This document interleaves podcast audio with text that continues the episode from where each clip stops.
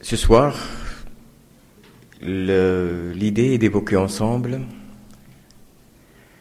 un peu ce chemin intérieur, ce chemin spirituel, à travers cette tradition du soufisme que l'on appelle euh, dans le soufisme le chemin du cœur, et quels sont les, arcanes, quelles sont les, les étapes, quelles sont les découvertes, quel est le sens finalement de ce chemin? Et puis avant même tout cela, quel est le sens du sens? Parce que tout commence par cette quête du sens. Et tout commence par un acte de foi par rapport au fait qu'il y ait un sens. Comme euh, le, disait, le dans un de ses contes, c'est un peu comme quelqu'un qui voit quelque chose bouger au loin sans vraiment bien voir ce que c'est et que il y ait quelque chose qui se passe et qui lui permette de se lever et de se mettre à marcher de se diriger vers. La quête du sens et cet acte de foi, cette intuition, parce que quand on dit foi, finalement c'est quelque chose d'indémontrable, mais qui n'en est pas moins réel et tangible et essentiel, qui est un acte de compréhension, qui n'est pas simplement une compréhension rationnelle,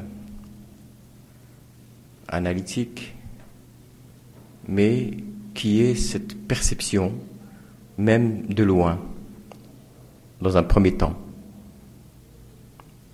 Cette perception qui nous donne une certaine confiance qu'un sens est là, qu'il y a un sens à découvrir et qu'on peut se mettre en marche pour nous diriger vers ce sens. Et en définitive, on peut s'interroger sur le fait de savoir qu'est-ce qui nous voile de ce sens. Qu'est-ce qui fait que cette perception, ce sens, cette intuition, cette présence est plus ou moins perceptible, plus ou moins tangible. Et là, on se rend compte que le voile principal par rapport à cela, eh bien, c'est nous-mêmes. Ce n'est même pas notre raison, notre rationalité, notre capacité à raisonner, c'est quelque chose d'autre qui est de l'ordre de notre moi, de notre jeu personnel, qui fait écran.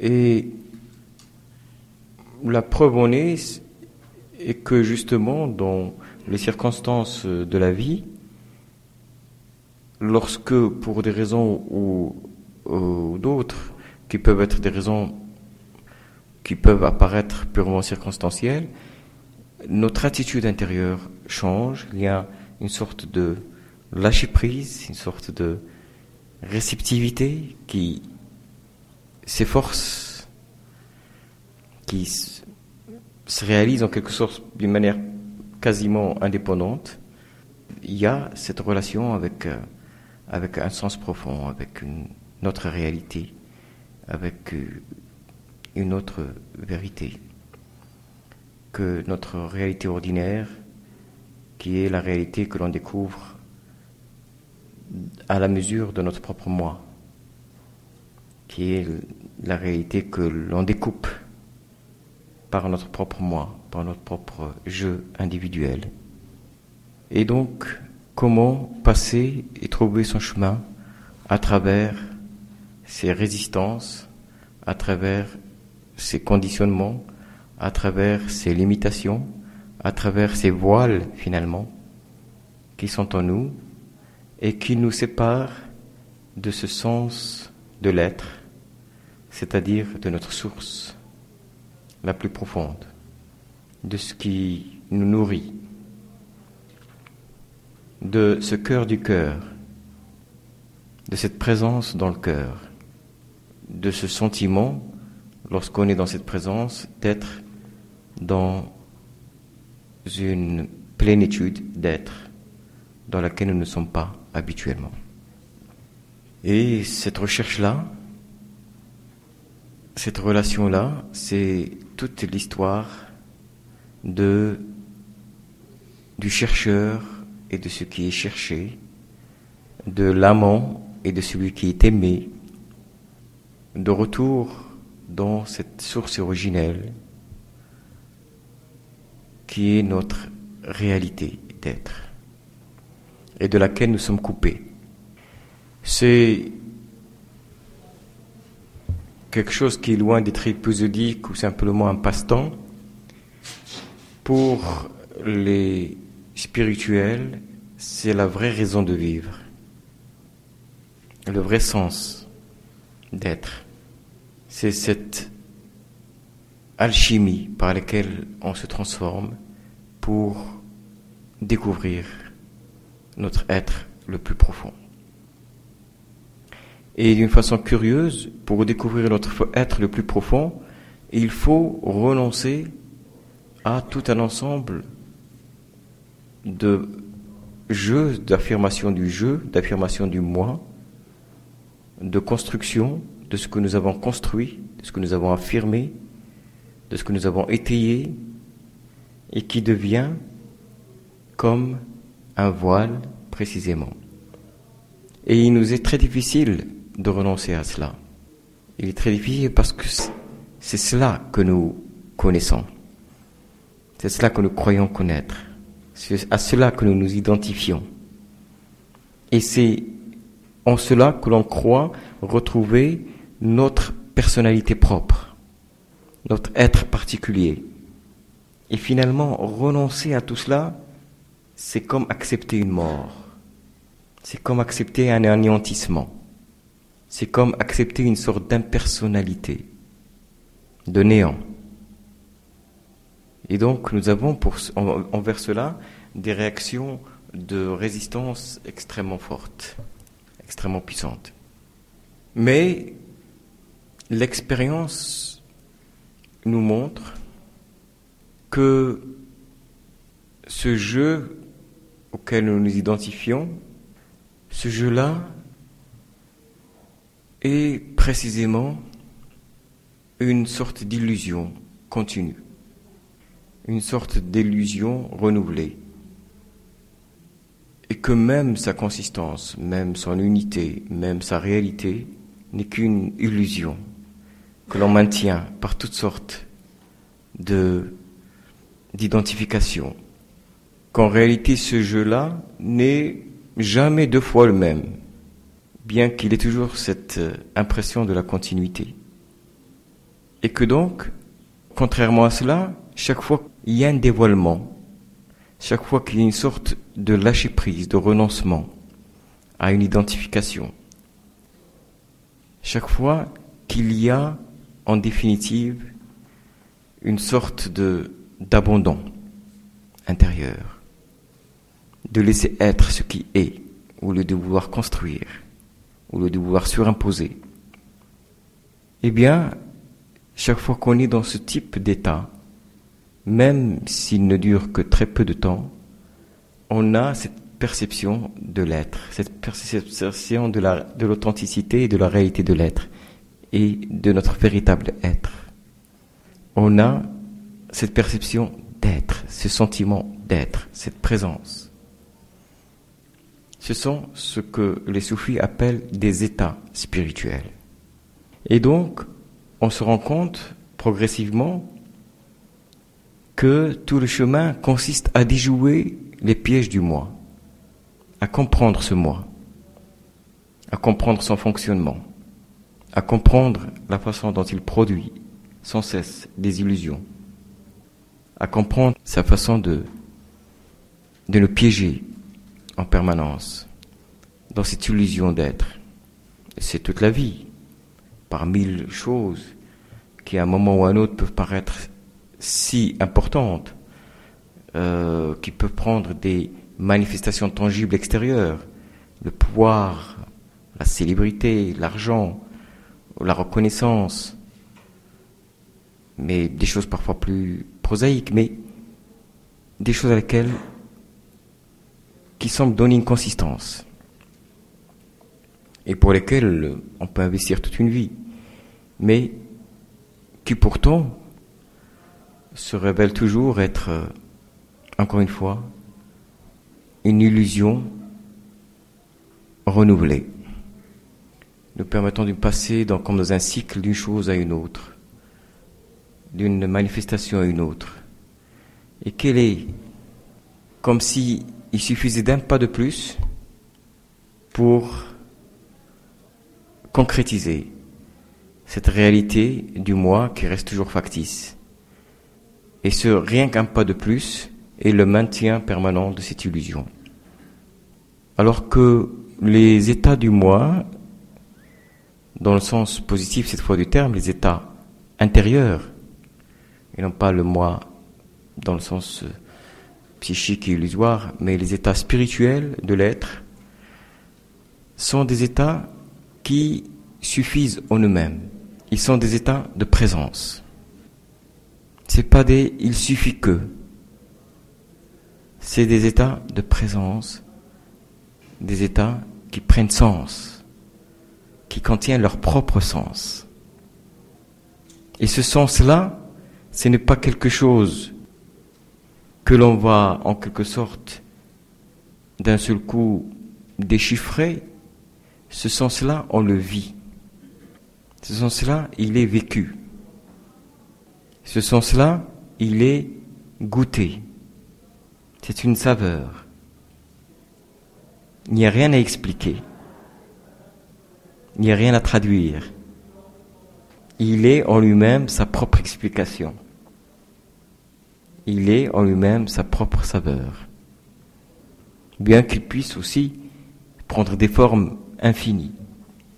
Mais c'est ce vécu-là, cette saveur, cette réalité-là, qui lui donne sa dimension, justement, d'authenticité.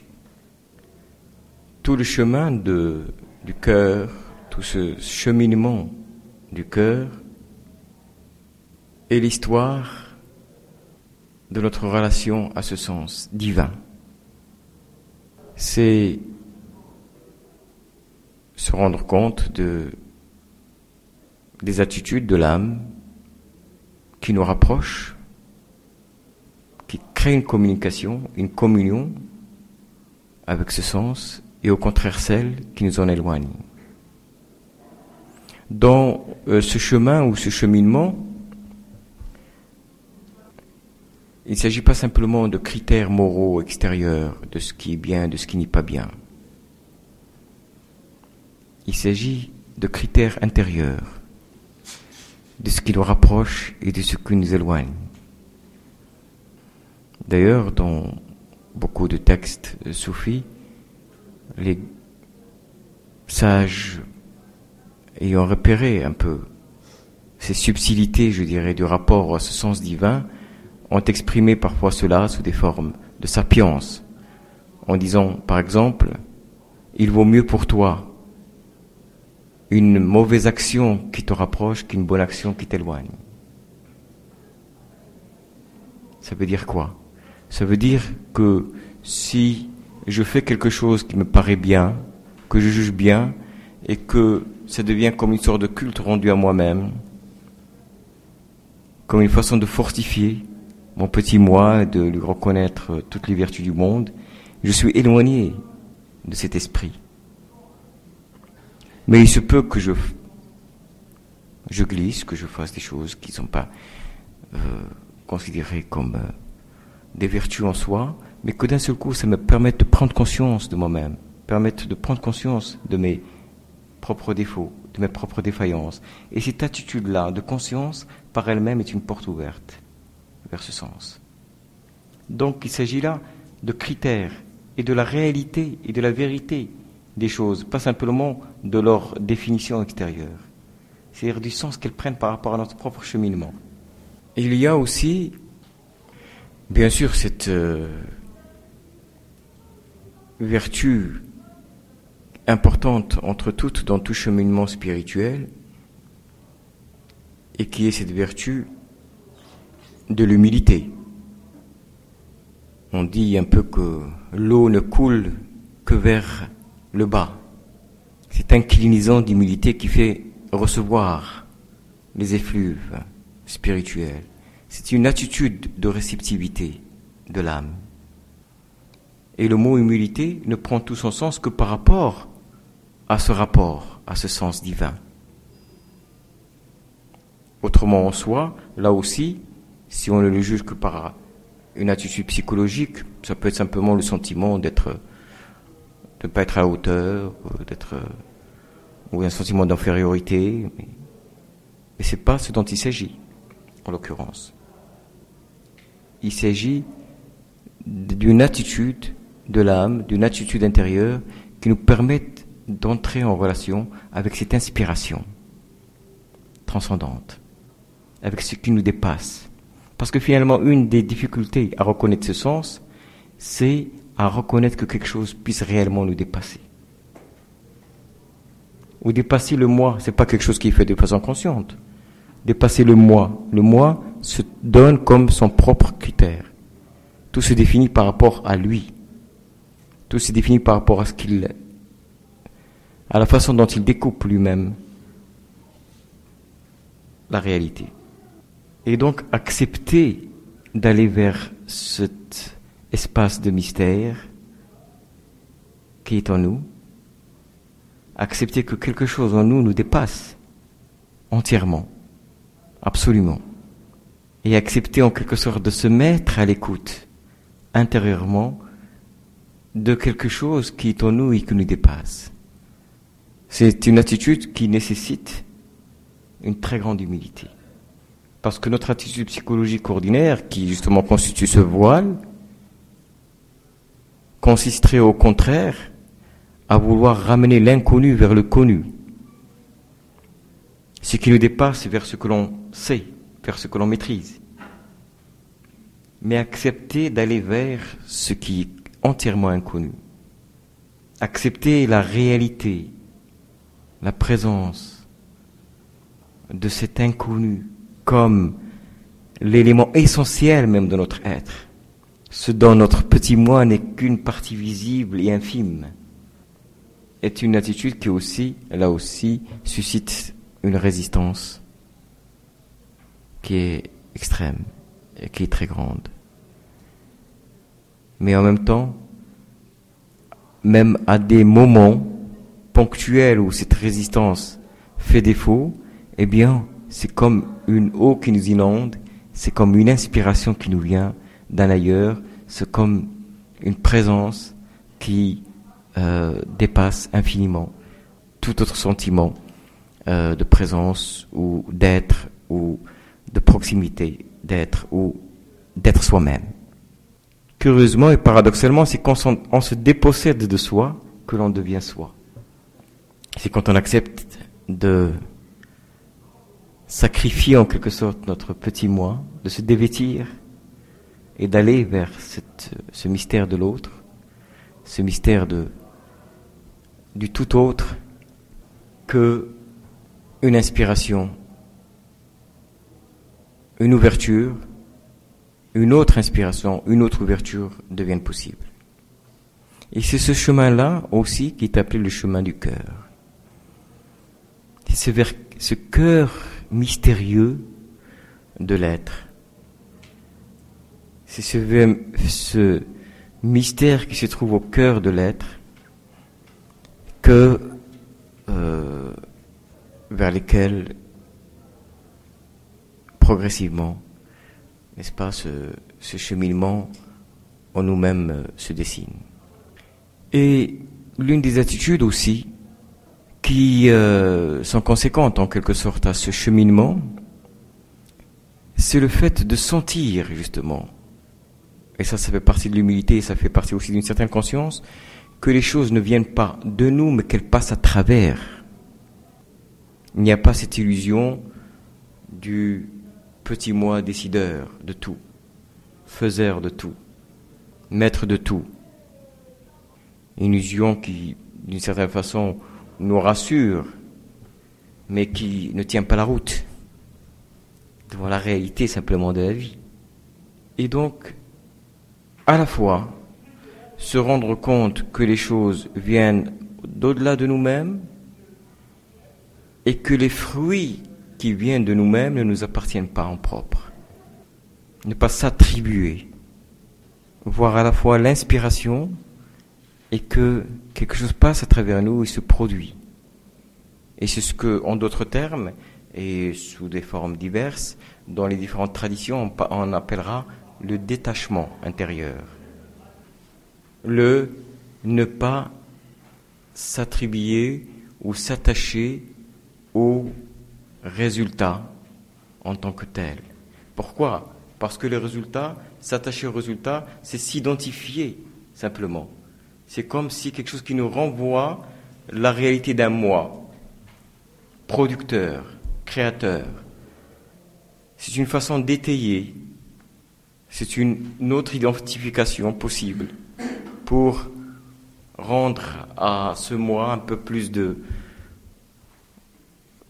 d'existence.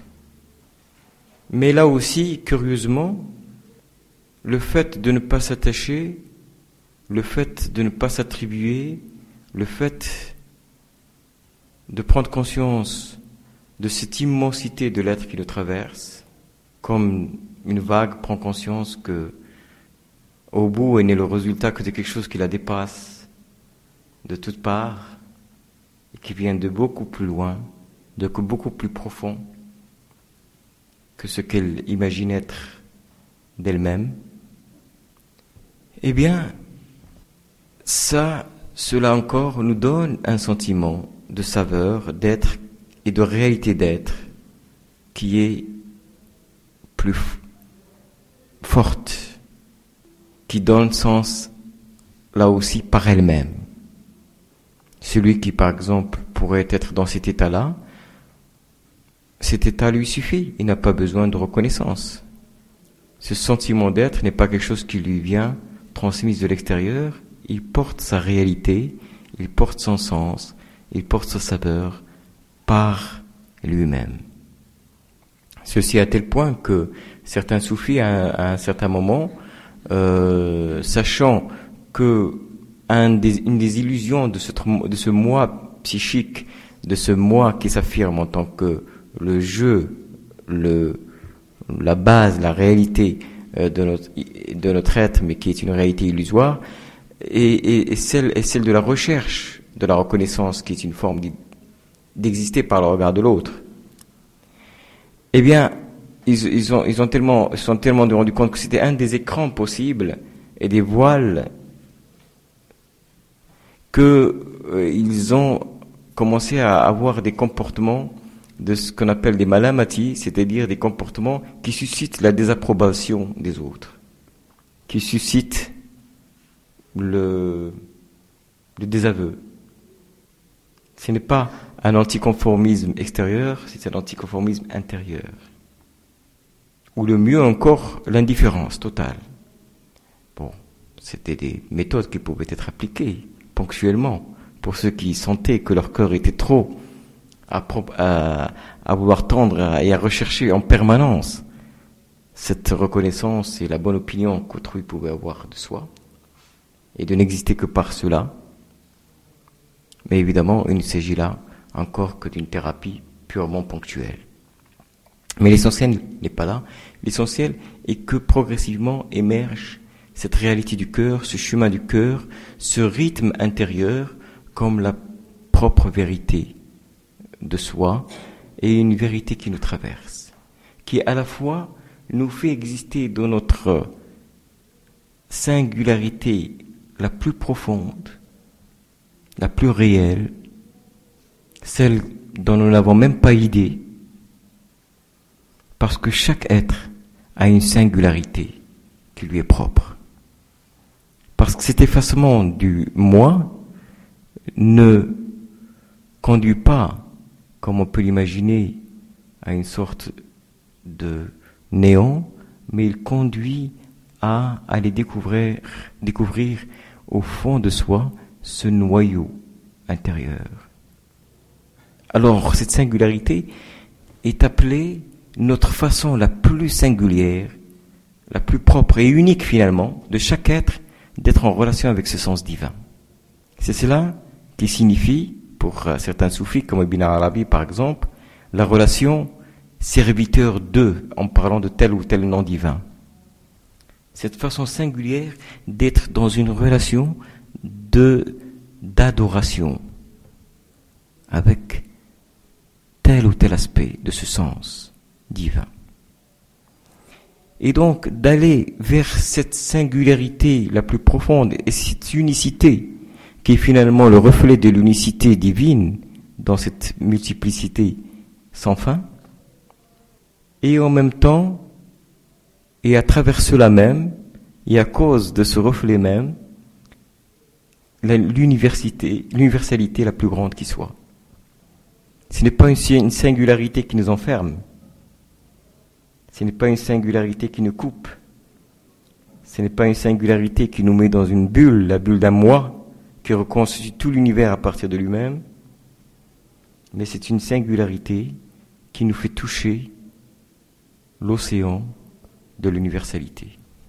Ce sentiment aussi et ce rapport singulier, profond, intérieur, unique finalement. Et c'est pour ça qu'on dit qu'il y a autant de chemins qu'il y a d'enfants d'Adam, nous amène aussi à rentrer dans un rythme que l'on découvre,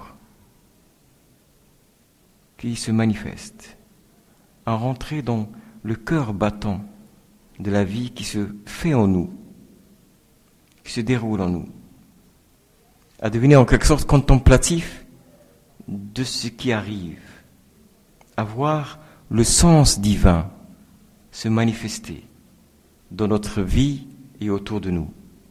C'est pour ça que pour reprendre une autre sapience, une autre sentence de sagesse de Ibn dont j'ai cité la, une, sentence tout à l'heure, il dit l'homme de Dieu, le, le, profane, lorsqu'il se lève, il se dit qu'est-ce que je vais faire aujourd'hui? Et l'homme de Dieu dit qu'est-ce que Dieu va faire de moi? D'un seul, de plus en plus, il y a ce sentiment que quelque chose qui se passe et qui est le rythme profond, spirituel de la vie, quelque chose qui dépasse infiniment ce qu'on a pu penser. Qu'il y a quelque chose qui se passe en nous, qui se fait en nous, il y a un chemin, notre propre chemin qui émerge dans ce rapport avec ce sens divin.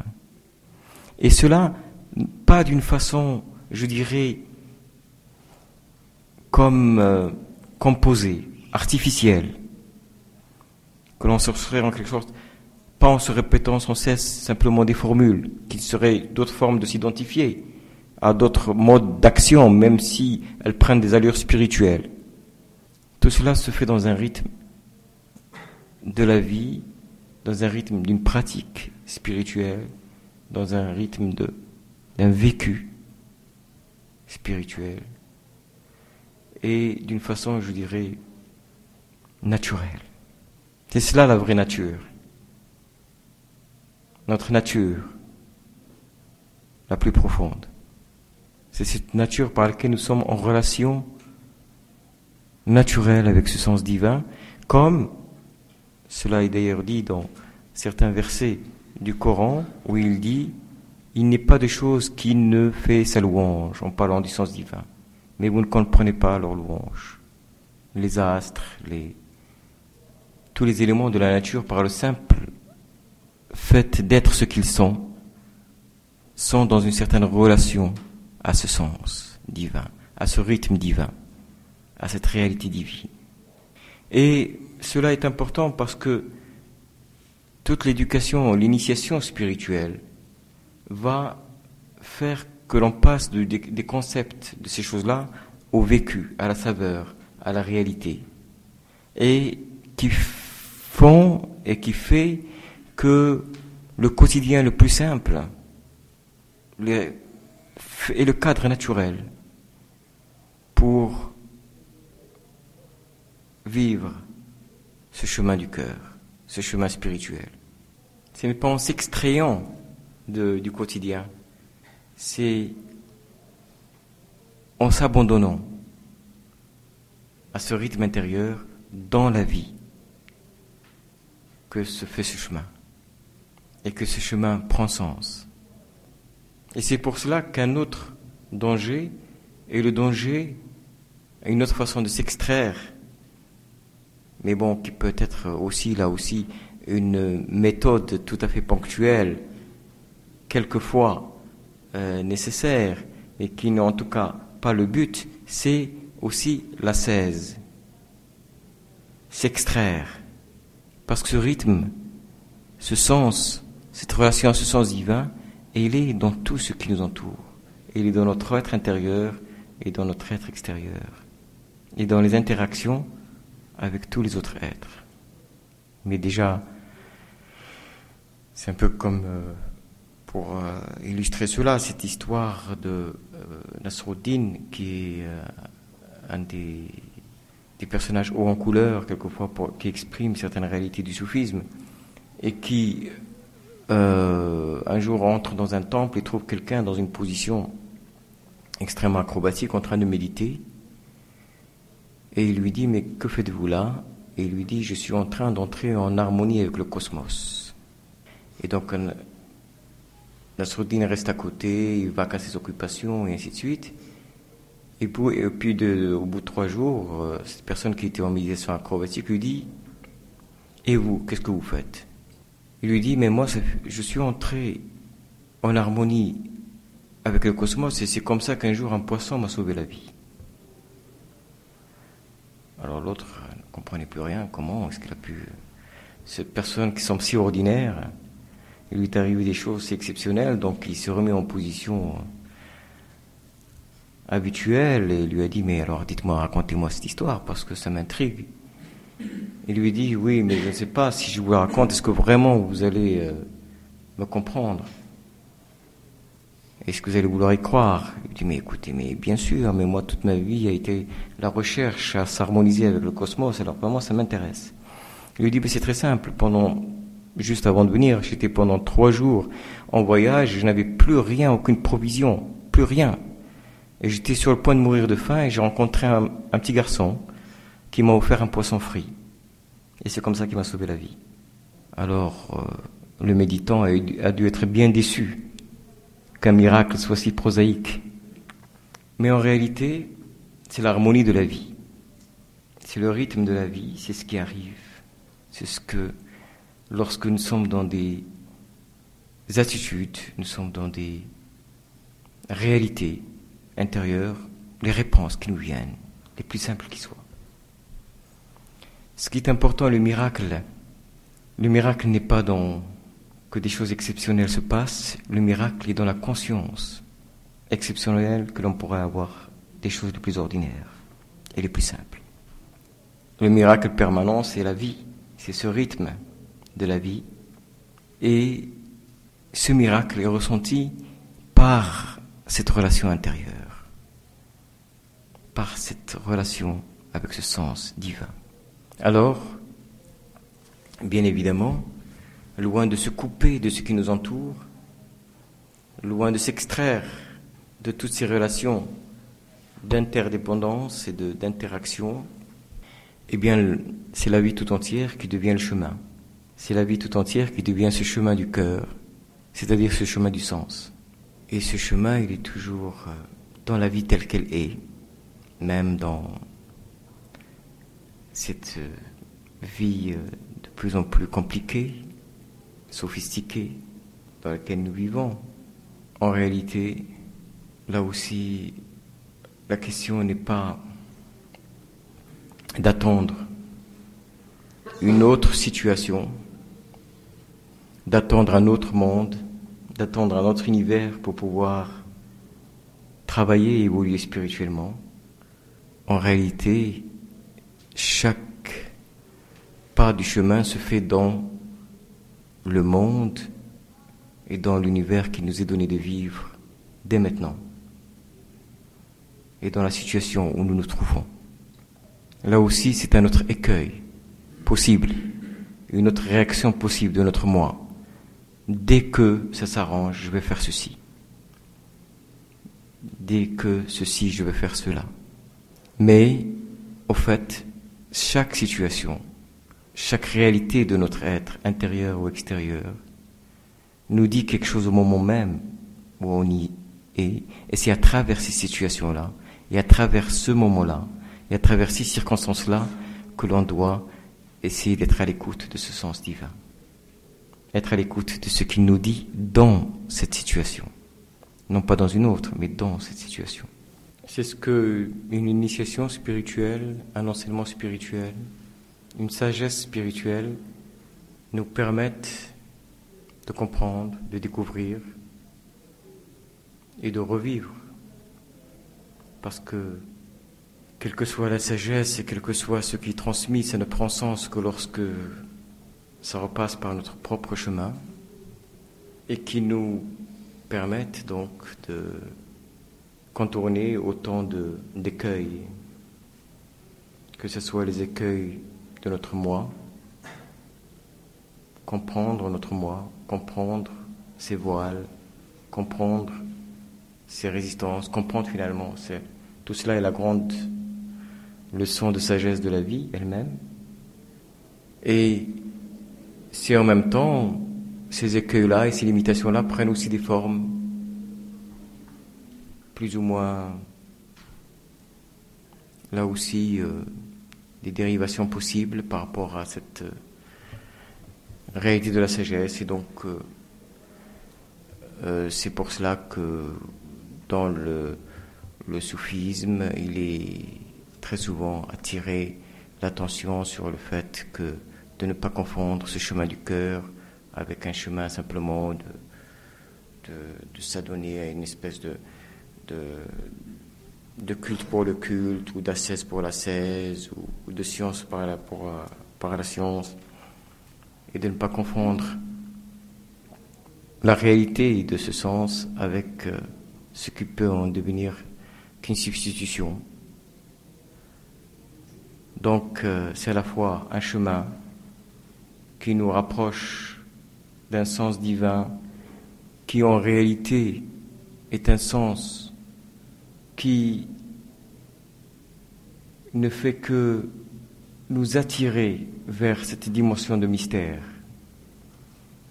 vers cette présence du mystère qui est en nous, donc là, on, retrouvera un peu dans cette, euh, dans cette approche-là certaines paroles de sages de tous les temps. C'est pas de toutes les traditions. On ne peut pas penser à la nuit obscure de Saint Jean de la Croix, à ces nuages d'inconnaissance, c'est-à-dire qu'aller vers ce sens, ce n'est pas aller vers quelque chose que l'on va définir et posséder, c'est aller vers le mystère, mais mystère compris, vécu, goûté, accepté. Et en même temps, c'est aussi, à côté de cette ouverture vers le mystère de l'être, il y a cette euh, découverte et cette connaissance des réalités de notre moi et des mécanismes et des conditionnements et du fonctionnement de notre autre moi, de tout ce qui vient faire écran et vient nous couper et dont nous nous défaisons dans la mesure, comme le disent les soufis, où nous percevons la forme de ce moi, c'est-à-dire où nous en percevons la modalité de fonctionner. Donc c'est entre ces deux pôles, à la fois se connaître et s'ouvrir vers le mystère divin, vers cette forme de connaissance qui est une forme d'inconnaissance, ou bien cette inconnaissance qui est la forme supérieure de la connaissance, qui est une autre forme de la connaissance qui est bien plus réelle et bien plus profonde. Et c'est pour cela qu'une parole bien connue, d'ailleurs attribuée au prophète même, mais qui est souvent utilisée par les soufis, qui dit celui qui se connaît lui-même, celui-là connaît son Seigneur. Donc c'est à travers cette double connaissance, ce rythme de ces doubles connaissances que se fait ce chemin, ce chemin intérieur, ce chemin qui nous révèle à nous-mêmes. Si vous voulez bien, on va peut-être euh, s'en tenir là et continuer sous forme d'échange. Merci de votre écoute.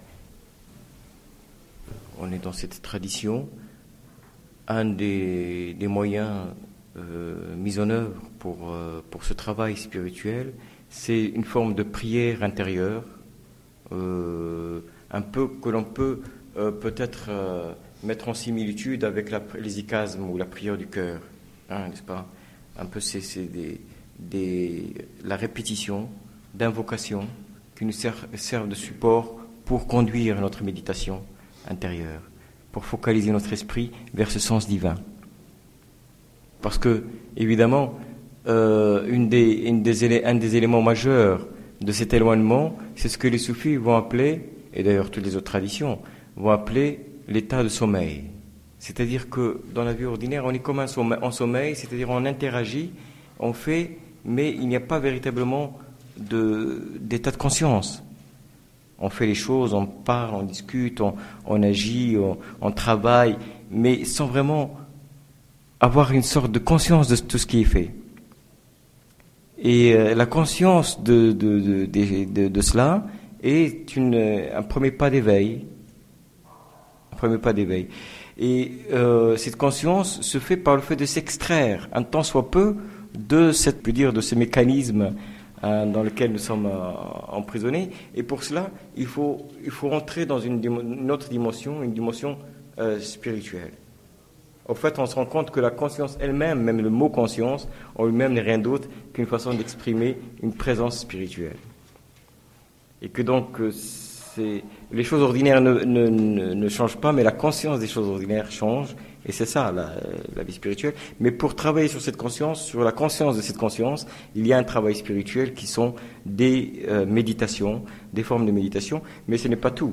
Euh, il y a aussi bien sûr une guidance euh, qui se fait, une initiation finalement qui se fait par le biais d'un guide spirituel, de certaines indications, et qui permettent de ne pas tomber justement dans des écueils si nombreux, dans des pièges si nombreux de, de, notre moi, ce n'est pas que là aussi qu'un guide spirituel puisse en aucune façon, en quelque sorte, se substituer à notre propre expérience. Je crois que c'est le propre même de, toute, de, toute, de tout chemin euh, spirituel, c'est que c'est un chemin vécu, c'est-à-dire personnel. C'est-à-dire que personne ne peut vivre cela à notre place, ou sinon ça n'aurait pas de sens pour nous en tout cas. Il pourrait peut-être le vivre, mais il le vivrait pour lui-même. Et, euh, donc, par contre, la relation avec un guide spirituel, c'est une, relation de miroir. C'est une relation par laquelle il y a certaines choses qui nous sont révélées à nous-mêmes. Il nous aide simplement par sa présence de miroir à percevoir par rapport à nous-mêmes un certain nombre de choses et à comprendre par rapport à nous-mêmes un certain nombre de choses. Un peu comme dans une relation socratique, n'est-ce pas cette façon de faire accoucher la vérité de la personne elle-même. Parce que la dire à sa place, ça n'a pas de sens. Si vous voulez l'expérience de Hallaj, c'est une expérience qui somme toute assez naturelle dans le soufisme. ce, qui, euh, ce qui pose un certain problème, c'est le fait de le dire. Hein? Parce qu'en définitive, qu'est-ce que c'est euh, Dans toute l'expérience du soufisme, c'est l'expérience de l'anéantissement du moi individuel dans l'être divin. Non, non, non, non. Ce, que, je, dis par là, c'est que euh, en disant je suis la vérité, exprime euh, tout simplement cette expérience du fana. Du fana, c'est-à-dire de l'anéantissement du moi individuel dans l'être divin. Et effectivement, à l'âge, euh, était quelqu'un qui, avait, une aspiration spirituelle extrêmement forte et puissante. Et son, son cas a été celui de, connaître un certain nombre de maîtres spirituels dans le Junaïd.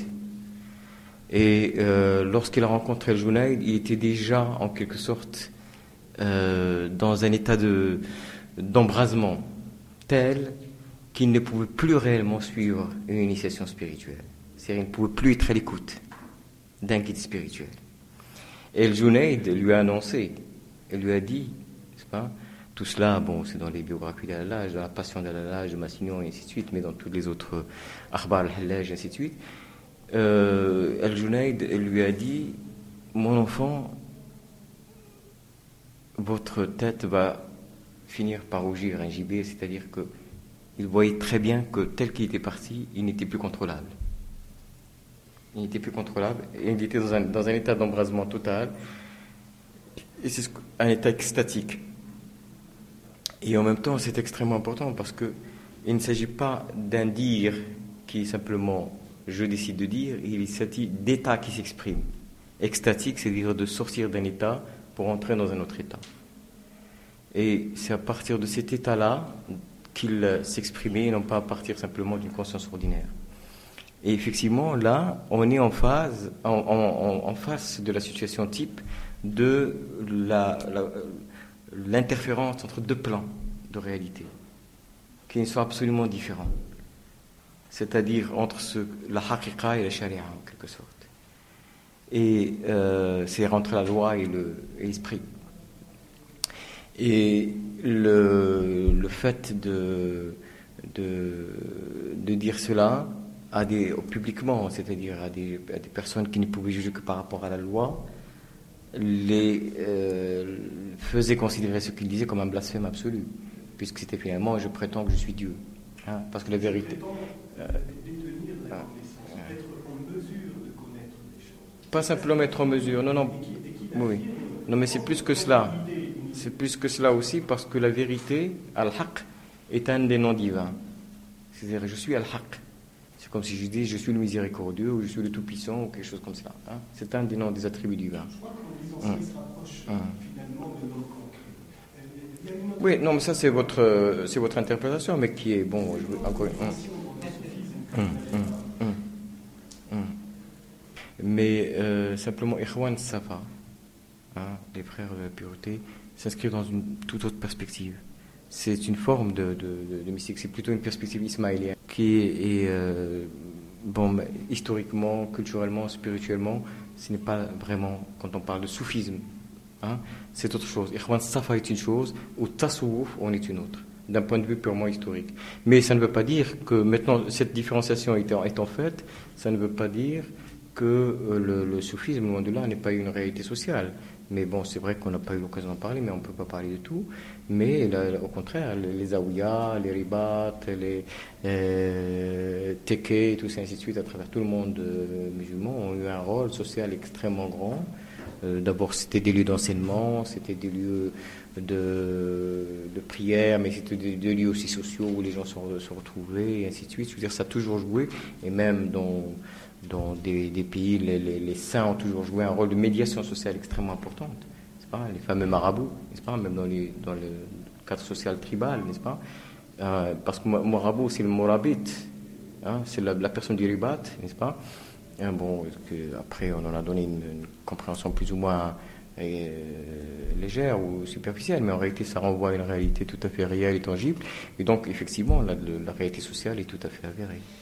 Alors, c'est pour cela que, que les, les, soufis euh, de ce langage allusif, hein, c'est-à-dire finalement symbolique et allusif, c'est-à-dire que pour eux, tout langage ne fait qu'allusion à quelque chose. Euh, à une autre réalité et ne doit jamais être pris dans sa littéralité. Hein, autrement, là, nous sommes dans la, dans la trahison totale.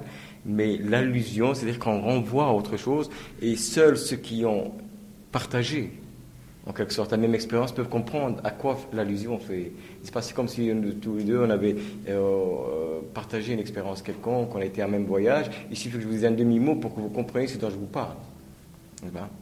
Hein, et c'est ce langage-là, je dirais, qui fait de demi-mots, qui fait d'allusions, mais qui en réalité renvoie une expérience qui seule peut prendre quelque sens que ce soit. Hein, et en tout cas ne jamais être interprété dans sa littéralité. Et toute la poésie soufie est faite de ce ishara, n'est-ce pas, de, ce langage allusif.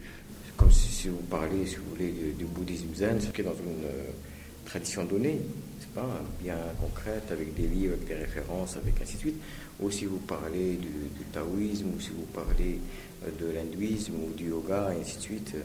Donc je crois que de ce point de vue-là, il y a une tradition bien, bien concrète, mais je crois qu'un des éléments de l'authenticité d'une tradition, c'est que elle a aussi, dès lors qu'elle est, qu'elle est exprimée, lors que même son, ces expériences en sont exprimées, elles ont une saveur d'universalité.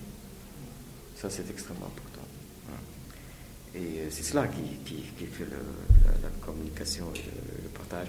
On pourrait dire la même chose, je dirais, comme du chemin individuel de chacun, cette singularité, la vraie expérience individuelle a toujours une saveur d'universalité, même si elle est très singulière. Pas? Contrairement à l'enfermement dans le moi, n'est-ce pas, qui finit par euh, nous mettre dans une sorte de psychose, n'est-ce pas C'est-à-dire de, de, rupture totale avec, euh, avec la réalité.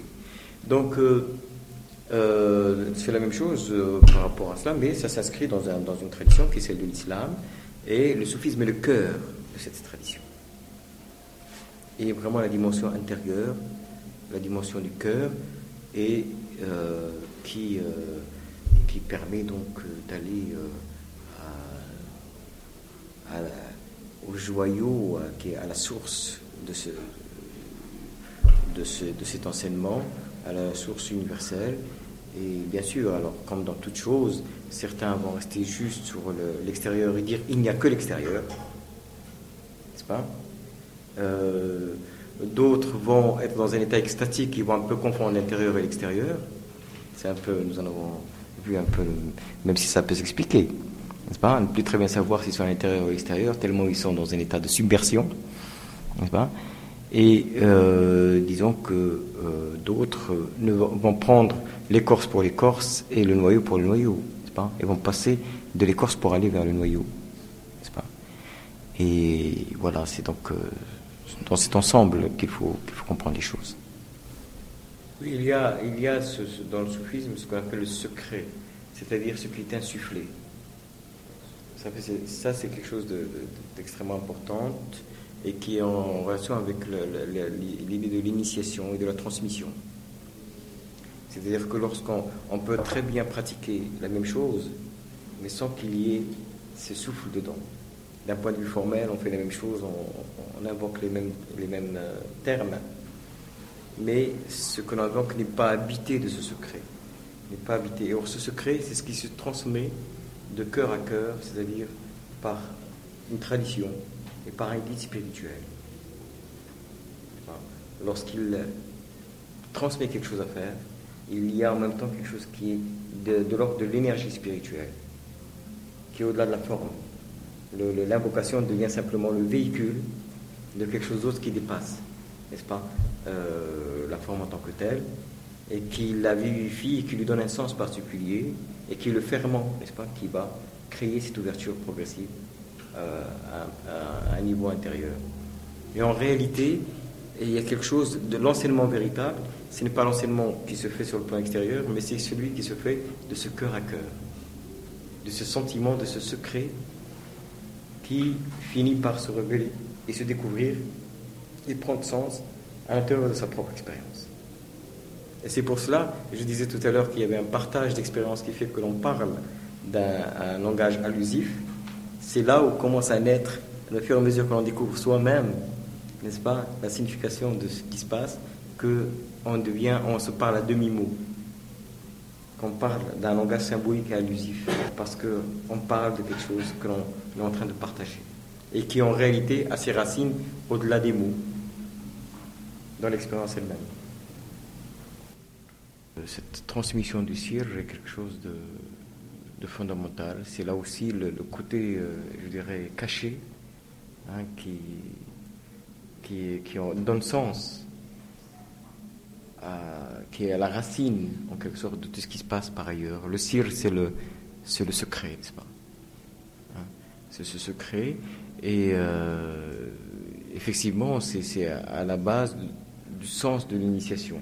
Et que tout le reste ne devienne que des moyens d'activer, de faire passer ce secret, parce que l'essentiel est au-delà, encore une fois, de la parole. Le mystère, ça vient de mutisme, c'est les mêmes, c'est-à-dire le silence. Il y a quelque chose qui est de l'ordre du silence dans le mystère, c'est-à-dire que c'est quelque chose qui ne peut pas être dit. Or, ce qui est extraordinaire dans tout l'enseignement spirituel, c'est comment communiquer ce qui ne peut pas être dit. Et c'est pour cela que c'est une communication de secret à secret et de cœur à cœur, et que tout cela, tout le reste, ne sont que des moyens d'activer, de, faire passer hein, ce mystère, ce, qui est au-delà de, toute parole euh, possible euh, dans, le, dans le vécu de quelqu'un d'autre. C'est le sens de cette transmission et c'est le sens de l'initiation, précisément.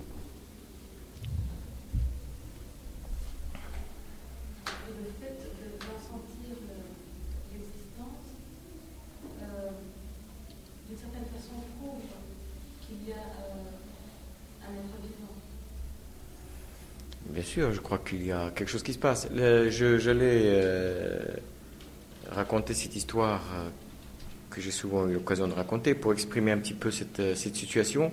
C'est quelqu'un qui vient voir son guide spirituel et qui lui dit Maître, il est écrit dans le Coran, il est le premier et le dernier, l'intérieur et l'extérieur. Il lui dit qu'il soit le premier, en parlant de Dieu, je l'ai compris. Qu'il soit le dernier, ça aussi je l'ai compris. Qu'il soit l'intérieur, ça, je l'ai compris aussi. Mais qu'il soit à l'extérieur, enfin, c'est pas possible. Et euh, le maître le regarde et lui dit Mon enfant, s'il y avait quelque chose d'autre à te dire là-dessus, je te l'aurais déjà dit. Et on dit que à ce moment-là même, le, le, disciple se met à comprendre qu'il est aussi l'extérieur. D'un seul coup, quelque chose se transforme en lui, et il a enfin compris comment est-ce que Dieu était également l'extérieur à ce moment-là. Et cette histoire, parmi les multitudes d'histoires que l'on trouve dans le soufisme, est symbolique de quelque chose qui se... Rien n'a été dit de plus dans cet échange que ce que le disciple savait déjà. Mais quelque chose d'autre, au-delà, ça a été transmis, qui a fait que quelque chose s'est transformé dans le regard une illumination a survenu à un moment donné. Pas? Le, le, le, maître n'a pas, pris un, stylo ou, une craie et s'est mis à se lancer dans une démonstration pour expliquer à son disciple comme quoi Dieu était aussi l'extérieur. N'est-ce pas? Il y a quelque chose qui d'un autre ordre qui s'est passé dans un échange simple, un échange simple, mais parce que aussi et ça c'est très important dans tout le sens de la transmission et de l'enseignement, parce que aussi ça survient à un moment où le disciple est prêt à écouter, à comprendre quelque chose. C'est pour cela qu'il y a cette situation d'échange. Parce qu'il y a un moment où on peut comprendre quelque chose, et un autre moment où on entend la même chose. Et d'un point de vue de la raison, je dirais, on peut toujours tout comprendre. On peut toujours faire des efforts et essayer de comprendre. Mais là, je parle de la compréhension du cœur de la compréhension du cœur. C'est qu'il y a un moment où on est en, aptitude de pouvoir recevoir l'allusion, le, demi-mot qu'il faut pour que l'alchimie se, se manifeste et que une nouvelle compréhension survienne. Et c'est ça un peu le. Bon, là, ça, vient un peu par un échange, mais ça peut très bien ne pas survenir par un échange, simplement par cette invocation que l'on fait et qui est porteuse de ce secret et qui, à un moment, une, invocation, c'est une forme de méditation. Et à un moment, il y a quelque chose comme, qui survient en nous-mêmes. Il y a une illumination, il y a une compréhension par rapport à telle ou telle chose que l'on a entendu mille fois, que l'on a connu mille fois, mais qu'on n'a jamais perçu comme ça. Et c'est comme ça, à travers ces, révélations intérieures, en quelque sorte, que se fait aussi la révélation du secret en soi.